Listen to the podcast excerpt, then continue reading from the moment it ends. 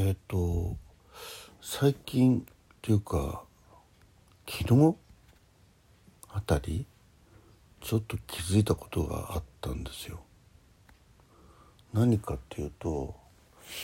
あまあ旧ツイッター現在 X あお腹が鳴った。あれでさたまにあの文字制限の数ねあれ40何文字でしたっけ？ちょっと覚えてないけど。それを超えて長く長い文章を打ってる人いるよね。うん、でまああまり意識してなかったんだけどいやあれこれ文字数の制限超えてるなと思ってあじゃあもしかしてお金とか払うとねえ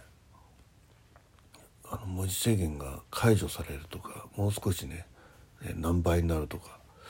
いうのがあるんかななんてなんかうっすらと漠然とは思ってはいたんですよ。うん、まあ多分ちゃんと調べれば分かるとは思うんですけどそれとねもう一つずっとなんだろうなと思ってるのがあったのね。あのラジオトークであの公式だっけ公式の人っているじゃないですか。あのねえー、何を基準に決まっていくか知んないんですけどまあ確か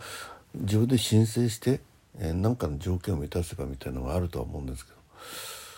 どあとは外からね呼ばれてきてねあの、えー、客寄せパンダみたいなね、えー、芸能人の方とかそういう方は一応公式っていうことであの歯車みたいなマークついてるでしょ？ラジオトークの場合。でツイッターにもね旧ツイッターにも現在の X にもねなんかその似たようなマークがついてる方がいるんですよね。うん、でそれを、まあ、たまに見かけるとあこの方公式なのかなと、まあえー、当時ねツイッターの時代からもねあツイッターにも公式とかってあんのかなとか思ってたのね。で昨日だか一昨日ねパッと見てたらねなんかそのマークがついてる方がやたら文字数多くてもおねあのつぶやけるみたいな。そんなのがもしかするとこれが関連してんじゃねえかと、うん、そうするとこれは公式じゃなくてもしかすると金を払えばツイッター、えー、現在 X も文字制限なくねつぶやける。もうあれですよね。あの文字制限解除になるとつぶやくじゃなくて語るですよね。はい。語れんじゃねえかなと。